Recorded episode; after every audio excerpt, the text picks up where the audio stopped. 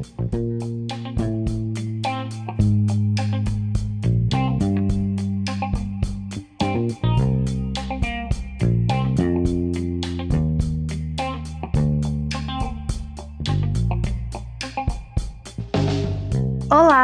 esse é o quarto episódio do De Olho, o podcast da minha Jampa.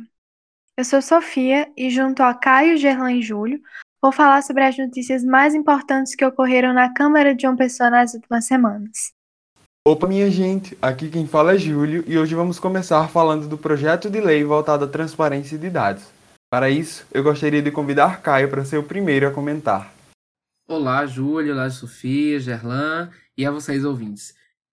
Então, esse projeto de lei do vereador Tarcísio Jardim tem como objetivo fixar obrigatoriedade para os poderes executivo e legislativo, mas também para as empresas públicas, autarquias e fundações do município de João Pessoa, a divulgação, a publicização da, dos dados envolvendo qualquer, quaisquer obras ou quaisquer gastos com o dinheiro público para toda a população nos sites de cada um dos poderes ou dessas instituições. Na verdade, a transparência já é um princípio federalizado, né? Você, nós temos portais da transparência tanto a nível federal, como estadual, quanto municipal, mas o vereador salienta que é justamente a ideia aqui de dar um estímulo a mais à transparência. Ele lembra que isso, inclusive, isso é constitucional, o princípio da transparência. Já há decisões de cortes em prol da transparência. Ele cita, inclusive, um caso no estado do Rio Grande do Sul, em que se obrigou ao governo do estado divulgar por meio da imprensa oficial e na internet os dados relativos a contratos de obras públicas e etc. Mas é um fato que, por mais que isso esteja previsto já, não só por cortes, mas por lei e na Constituição, eu digo a transparência, é, há um problema de transparência em todo o país. E na cidade de João Pessoa isso não é diferente. Nós vemos, na verdade, na própria Câmara, tem algumas coisas que nem sempre são tão transparentes. Né? Então, algumas atas, por exemplo, de sessões não mostram quem votou no quê, ou como foi a votação, como ela se deu de fato, né? Apenas mostra é, quantos votos foram a favor, quantos contra, mas nós não sabemos se nós não virmos a sessão, não assistimos, então nós não vamos saber só pela ata de quem foi que votou no que, etc. Então é, é um problema de transparência que acontece em todos os cantos. Então nesse sentido eu creio que seja interessante, sim, que o vereador ele traga esse projeto, que ele também incentive a transparência. Né? Porque se já tem uma lei federal, tem decisões de cortes a favor disso, eu imagino que, por mais que possa dizer, ah, não, mas mais uma lei sobre transparência é uma coisa redundante, já existe, isso inclusive foi discutido na Câmara é, nesse mês passado, mas quanto mais incentivos à transparência, creio eu, seja melhor. Em relação a isso, como eu disse, na sessão do dia 20 de maio, houve uma discussão em relação a um veto que tinha sido dado a um outro projeto de lei, esse projeto de lei, na verdade, que foi proposto lá em 2019 pelo vereador Léo Bezerra, que visava colocar certas condições para a divulgação das informações no sítio oficial do Poder Executivo Municipal, ou seja, da Prefeitura. Naquela época, o vereador queria que a Prefeitura colocasse especificamente como é que era o andamento das obras. E houve uma discussão disso agora, porque esse, essa, esse projeto de lei ele foi vetado pela Comissão de Constituição da Câmara, e aí esse veto foi derrubado no dia 20 de maio pelos vereadores, que falaram justamente em relação a esse incentivo à transparência. É importante que não só se divulguem os contratos, os valores pagos, quem assinou o quê, quem foi contratado para fazer o quê, mas nesse sentido, o projeto de lei do vereador é, Léo Bezerra, lá de 2019, ele também é importante porque ele não só coloca os dados técnicos, como propõe agora o vereador com esse novo projeto de lei, mas esse outro projeto que foi retirado o veto, ele coloca que deve ser divulgado também o andamento das obras. Ou seja, não é somente colocar uma placa lá na obra dizendo que a obra vai ficar pronta no dia X do mês tal daqui a três anos, mas também colocar online para que todos os cidadãos e cidadãs possam checar como é que está o andamento. Já foi feita a licitação? Já foi começado a fazer? Quando é que se prevê terminar? Vai ter atraso? Não vai ter atraso? E isso, claro, também aumenta mais a transparência para todos. Esse é um grande serviço, não só para a cidade de João Pessoa, como para a própria ideia da democracia na cidade de João Pessoa, mas também no Brasil. E nesse sentido, tanto o projeto de lei que o veto foi derrubado, quanto esse novo projeto de lei são incentivos à transparência e ao bom funcionamento da cidade e à própria cidadania na cidade de João Pessoa. Então, turma, é... queria falar sobre um assunto que tem ficado aí nas nossas cabeças, que a minha Jampa se engajou muito nas últimas semanas, que foi a cannabis, né? Na última, no último episódio eu falei sobre o projeto de lei da deputada Estela, mas que foi criado pela Liga Canábica, associação de pais e mães que defendem o uso da, da, da planta para tratar seus filhos, seus pais, seus entes queridos. E, e esse projeto de lei foi aprovado. Pois é, a mobilização da gente deu muito certo. Foram mais de, enfim, 60 mil e-mails enviados para os parlamentares, os deputados estaduais, e a gente conseguiu aprovar, assim, folgadamente, né, na, na Câmara, foram, na, no, na Assembleia. Foram 30 votos a favor e dois, duas abstenções. Uma matéria aí que, que vai permitir com que é, a gente, mais uma vez, esteja à frente nessa, ou seja, a Paraíba esteja à frente nessa questão, no sentido de apoiar estudos, né, fazer com que mais pessoas conheçam os benefícios da cannabis, com que a gente utilize o aparato do, do Estado, ou seja, da Secretaria de Saúde, para disseminar informações e combater fake news, porque tem muita fake news rolando sobre, sobre esse assunto. Não é legalização da maconha, não é legalização de droga nenhuma. A gente quer o uso terapêutico, a gente quer o uso medicinal e a gente quer ciência, a gente quer que médicos eles não sejam constrangidos por prescreverem isso, por cogitarem utilizar. A gente não quer que médicos tenham é, o risco de ter a sua licença cassada e, de, e pessoas que utilizem isso elas sejam estigmatizadas, né? Sofram preconceitos por isso. Então, a ideia do projeto é essa: é apoiar os estudos, é dar um suporte para as famílias, sabe? É mostrar assim, ó, é o seguinte, é o Estado, que o Estado da Paraíba, ele apoia a gente. Tem, tem cartilha informando dos benefícios, não é coisa de, de outro mundo, não, não é invenção nossa, não. Isso aqui é ciência, isso aqui é saúde. Então, esse é era o objetivo da lei. E deu tão certo isso que a gente sim, que a gente engatou em outra campanha, que era em favor do PL 399. PL 399 ele está tramitando a nível federal, no Congresso, desde 2015. E é uma matéria que ela avança muito, né, e coloca a gente num patamar aí comparável a países é, da Europa, né, Estados Unidos, porque ela permite o cultivo da planta, né, diferente desse PL que a gente aprovou aqui em nível estadual, ele permite o, cultivo da planta e o uso terapêutico em humanos, é, uso veterinário e permite também a comercialização, ou seja, permite que a indústria possa produzir medicamentos à base de cannabis. Com, ou seja, isso é uma matéria importantíssima porque vai reduzir muito o custo é, da produção desses medicamentos e vai permitir que você tenha é, a, a, indústria como parceira, né? Toda a tecnologia que eles têm, todos os processos consolidados, né? E todo o, o, o know-how para produzir isso é, a, um, a um custo baixo e também né, com a diversidade, né? A gente vai ter a competição do mercado, a gente vai ter aí a. É, enfim, no fim das contas, vai ser sempre isso, vai ser a redução do custo, porque nem todo mundo tem condição, né? Principalmente as famílias de, de baixa renda que dependem dessa medicação, não tem como comprar porque é caro, mas agora, mas com a aprovação de um projeto de lei assim, elas poderiam ter acesso a um custo muito mais baixo, inclusive conseguindo pela farmácia do SUS que, se, que é, uma das, é, é, uma das possibilidades aí que o projeto coloca. Só que esse projeto de lei já estava tramitando há cinco anos no, no Congresso. Teve muita modificação, e assim, se você for perguntar ao pessoal da, da que, que luta por essa causa há muito tempo, né, de todas as associações do Brasil, eles vão falar que não é o projeto ideal. O projeto anterior, sim, era o perfeito, mas assim, hoje é o projeto possível é o que dá para fazer. Então, essa matéria já estava no Congresso, passou por muita audiência, por muita sessão especial e estava finalmente em uma comissão, né? uma comissão composta por 34 parlamentares, certo? Então, nessa comissão, a votação ia ocorrer essa terça-feira agora. E o placar, ele estava muito, muito desfavorável para a gente. A gente enxergava uma, é, um placar empatado, mas existiam alguns deputados ali que poderiam, de última hora, mudar o voto e dar o golpe e arquivar o projeto de lei. Mas foi aí que a gente lançou a campanha, na segunda-feira, em parceria com a Federação Canábica, né, e ainda com todas as organizações do Brasil, mais de 30 organizações do Brasil, de pais e mães que lutam pelo uso terapêutico da cannabis. Né. Então a gente lançou isso na segunda-feira à tarde, e assim, menos de 24 horas para votação, e a gente conseguiu mobilizar 10 mil pessoas. 10 mil pessoas que enviaram 400 e-mails para a caixa de, de, entrada desses deputados e deputadas aí, né? E, enfim, a gente conseguiu um apoio muito grande de artistas. Aqui em João Pessoa teve é, Seu Pereira compartilhando a campanha, pedindo é, para que a galera entrasse lá e pressionasse os deputados.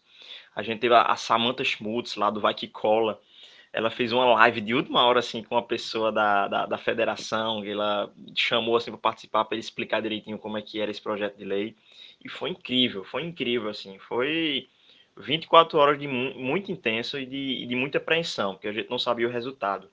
E foi uma sessão com, né, como sempre, com muita fake news, assim, a base governista, a base lá do governo Bolsonaro, é, tentando derrubar a matéria de todo jeito, porque queriam na, na, cabeça deles é sempre isso, assim, a gente quer legalizar maconha, a gente quer traficar maconha e a gente quer botar maconha nas escolas, mas não é isso, não é legalizar maconha.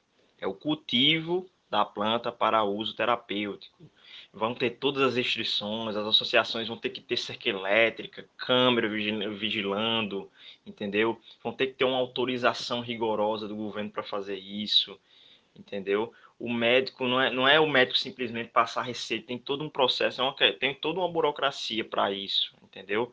Então não é uma coisa simples, não é simplesmente você vai chegar no, no SUS e vai pedir um, um cigarro de maconha, como alguns deputados falam, não é isso. É você, é, é você permitir, é você democratizar o acesso a essa planta medicinal que salva a vida de milhares e milhões de pessoas. Então a gente vai poder dar qualidade de vida a muita gente. Estima-se, tem um estudo da Fiocruz que fala que 80 milhões de pessoas no Brasil sofrem de uma doença crônica. E assim, doenças crônicas, elas são, elas têm um potencial muito grande de serem aliviadas pela, pelo uso terapêutico da, da, da cannabis.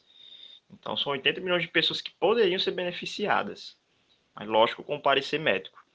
Mas enfim, a boa notícia é que isso foi aprovado, placar muito apertado, 18 a 17 na, na, na comissão, e agora a matéria segue viva aí ou para o plenário da Câmara ou para o Senado. Né? Já estamos nos organizando com outras, com outras associações e a gente vai lançar uma campanha nas próximas semanas. Bom, agora eu e Sofia vamos fazer uma rodada dos informes mais recentes em relação à situação da Covid-19 na Paraíba.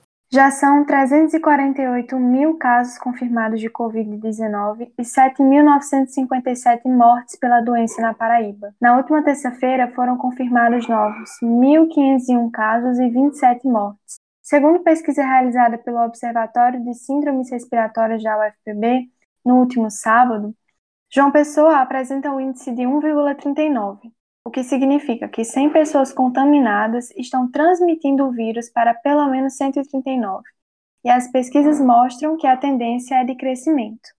Diante de tudo isso, é importante ressaltar que o que podemos fazer para amenizar a situação é continuar fazendo uso da máscara, respeitar as medidas de isolamento, sem aglomerações, porque ainda não temos imunizantes suficientes, já que o presidente negou a compra de vacinas e agora, ainda por cima, quer acabar com o uso obrigatório de máscara para quem se vacinou ou para quem já teve Covid-19.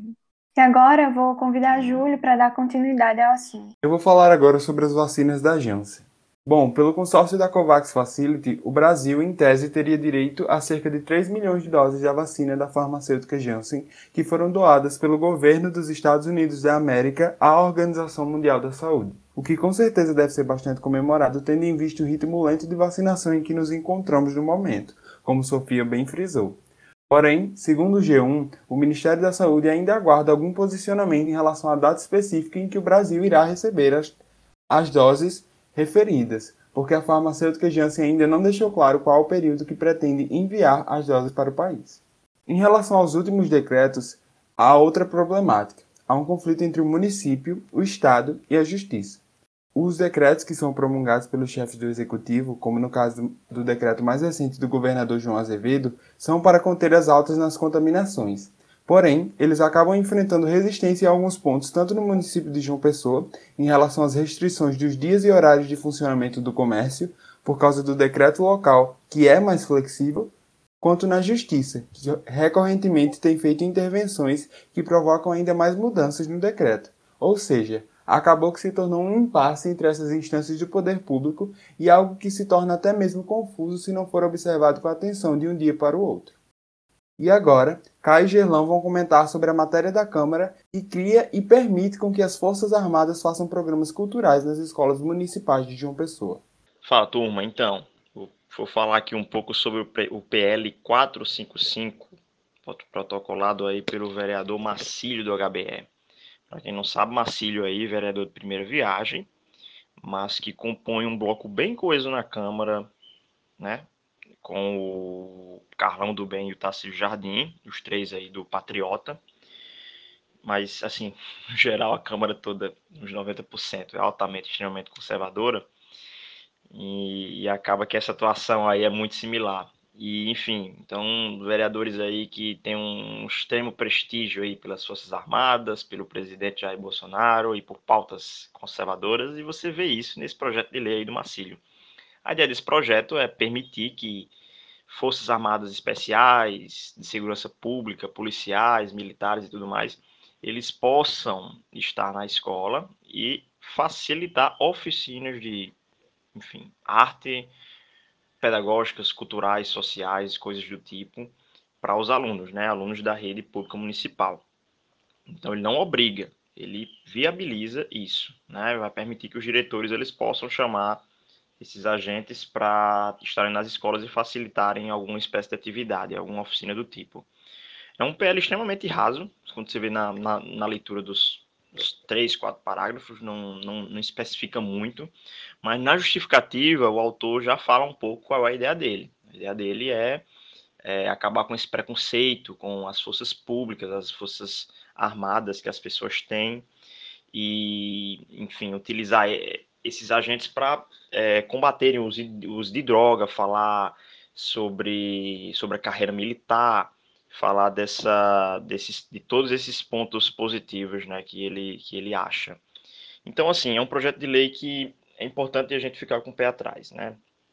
Por todo esse contexto que a gente vive, um contexto de onde cada vez mais militares, cada vez mais policiais, eles estão ingressando na política, seja ocupando cargos no governo federal, seja também entrando na política local, como vereador, como deputado estadual, como a gente vai, como a gente tem vendo aí crescendo nos últimos anos. E, enfim, é uma base onde a gente pode afirmar, né, sem, sem muito medo, que eles apoiam o, o presidente Jair Bolsonaro, além de apoiar pautas conservadoras, além de apoiar a questão armamentista. E isso é uma coisa para, enfim, muito preocupante, né? Porque você dá margem para esses agentes estarem nas escolas e eu fico me perguntando se eles vão ter é, a mesma represália e a mesma atenção que professores têm ao falar de, de assuntos, digamos, polêmicos, ao falar de outras religiões, ao falar, de, ao tratar, por exemplo, de uma de, um, de uma personalidade progressista, uma personalidade de esquerda, por exemplo, como já acontece. Né? A gente vê aí a Elisa Virginia, que já protocolou, já tentou diversas vezes aprovar o Escola Sem Partido na Câmara, e que já constrangeu, já constrangeu inúmeros é, professores da rede, da rede municipal de ensino, até estadual. Né? porque o professor tinha tratado de um artigo que falava do governo Lula, porque uma professora tinha falado comentando outra religião na aula dela. Então, assim, né? Na realidade, escola sem partido não é escola sem partido, é escola do meu partido, porque só pode falar do que eu quero. Tem que ser conservador, tem que ser, é, enfim, tem que ser aquilo que eu quero. Se não for o que eu gosto, não for nada do que eu gosto, não, não se pode falar na escola. E eu fico pensando, esses militares, eles vão sofrer essa mesma essa mesma represália nas escolas? Será que eles vão será que vão filmar eles? Será que vão fazer uma denúncia no Ministério Público dizendo que eles estavam é, falando sobre porte de arma, que a arma é importante para proteger a população, para proteger. Será que eles vão receber esse mesmo tipo de tratamento? Então, é um projeto de lei para a gente prestar muita atenção. Eu creio né, que isso vai ser facilmente, largamente aprovado na Câmara, porque é uma matéria aparentemente simples mas eu fico pensando na implementação disso nas escolas, como é que seria. Mas enfim, é isso. Mas diz aí, Carmen, irmão, o que é que você tem para comentar? Então, como Gerlan bem pontuou, tudo, na verdade, quando se trata de política, deve ser analisado em vista do contexto em que isso se apresenta, né? E o contexto que se tem no Brasil hoje é justamente que nós temos um governo com pautas extremamente conservadoras no sentido social, é, com um caráter de extrema-direita e que apoia o militarismo, o armamentismo, o golpismo. Né? Isso aí é farto de exemplos, né? na, na, inclusive na história recente, né? no ano passado, nesse ano, em que o presidente sai junto de pessoas que vêm pedir livremente, né, de acordo com a Constituição, o direito de não ser mais livre pela Constituição, né, pedindo a, a inscrição novamente de atos que hoje em dia seriam inconstitucionais e à época deveriam ter sido também, mas também é o governo mais militarista da história da República do Brasil, né? Nunca houve tantos militares no governo como no governo de Jair Bolsonaro, nem mesmo na época da ditadura militar, né? Isso é uma coisa até a se colocar. E aí o vereador Marcílio, ele é do Partido Patriota, que também é da base governista, que se alinha às pautas de Jair Bolsonaro e do seu governo. Então, assim, esse é um contexto bastante preponderante que não se pode ignorar quando se olha um, projeto como esse. No entanto, olhando para o projeto, eu particularmente não vejo é, no projeto em si um grande mal, digamos assim, como algumas pessoas poderiam ver.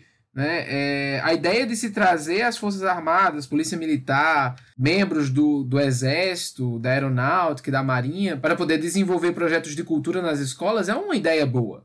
Né? No ano passado, no começo da pandemia, aqui no estado da Paraíba, a Polícia Militar ou fez um projeto, desenvolveu um projeto em que eles iam em alguns bairros de João Pessoa fazer pequenos shows próximo a prédios, a casas. Então, os, os próprios policiais militares, com os próprios instrumentos, né, guitarras, saxofones, violoncelos, etc., faziam pequenos shows para poder justamente trazer um pouco de cultura às pessoas que estavam no isolamento social. Então, essa é uma medida positiva.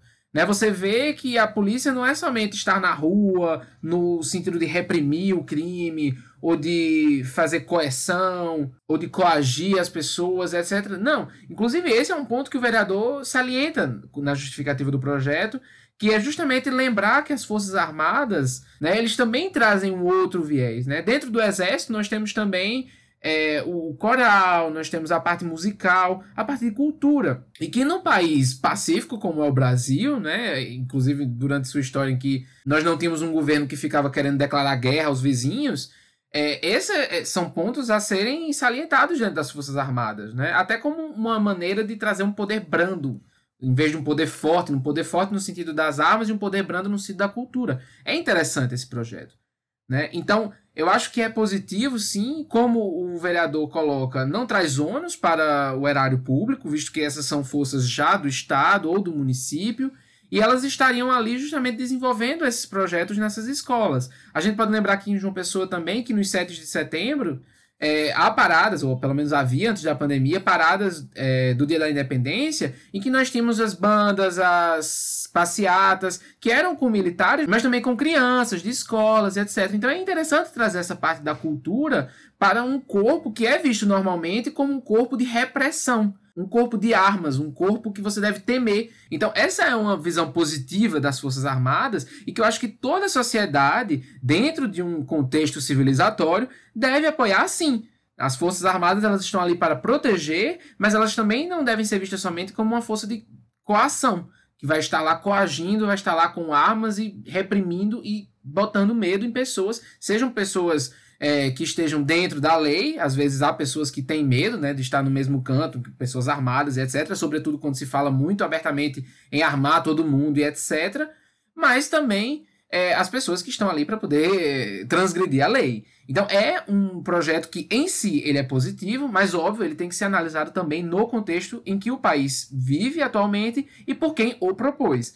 Né? Como o Gerlan colocou, o projeto é extremamente vago, ele só tem duas páginas né? sendo uma com, com o que ficaria proposto pelo projeto e a segunda com uma justificativa muito simples, né? Ah, colocar cultura pelas Forças Armadas, mas também é, fomentando não uso às drogas e etc. por parte da população. Isso tudo é louvável, mas às vezes certas legislações que são abertas demais podem também ser um perigo. Porque quando não se delimita um escopo para uma determinada ação, pode-se abrir um precedente muito grande, podendo dizer que qualquer coisa está dentro daquilo ali e qualquer coisa pode não ser no interesse do bem maior para a sociedade. Então é importante, sim, como Jarlan colocou, observar. É, eu também acredito que isso vai passar muito facilmente na Câmara. Né? A Câmara tem um viés que corresponde às ideias que esse projeto traz, então é muito certo de que passe. E o prefeito também tem esses ideais, né? Haja visto que ele faz também o partido dele, que é o progressista, está dentro da base governista também. Então, é um projeto que provavelmente ele vai passar e vai ser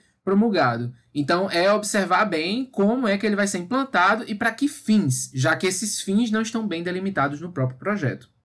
Para saber mais sobre as notícias, vocês podem consultar o site da Câmara Municipal de João Pessoa. Vamos deixar o link na descrição do podcast. Então, minha gente, chegamos ao final do episódio e gostaria de agradecer aos colegas Caio Gerlan e à colega Sofia pela disponibilidade e pelas colocações. Convido a todos para ouvir os próximos episódios, porque vem aí novidades para todos vocês. É isso, gente. Obrigado por vocês terem ouvido mais um episódio desse podcast do Minha Jampa. Fiquem conectados, fiquem seguras e seguros, mantenham o uso da máscara. Se puder, fiquem em casa se saírem com os cuidados que a pandemia requer. Tchau, tchau, gente. Até o próximo episódio.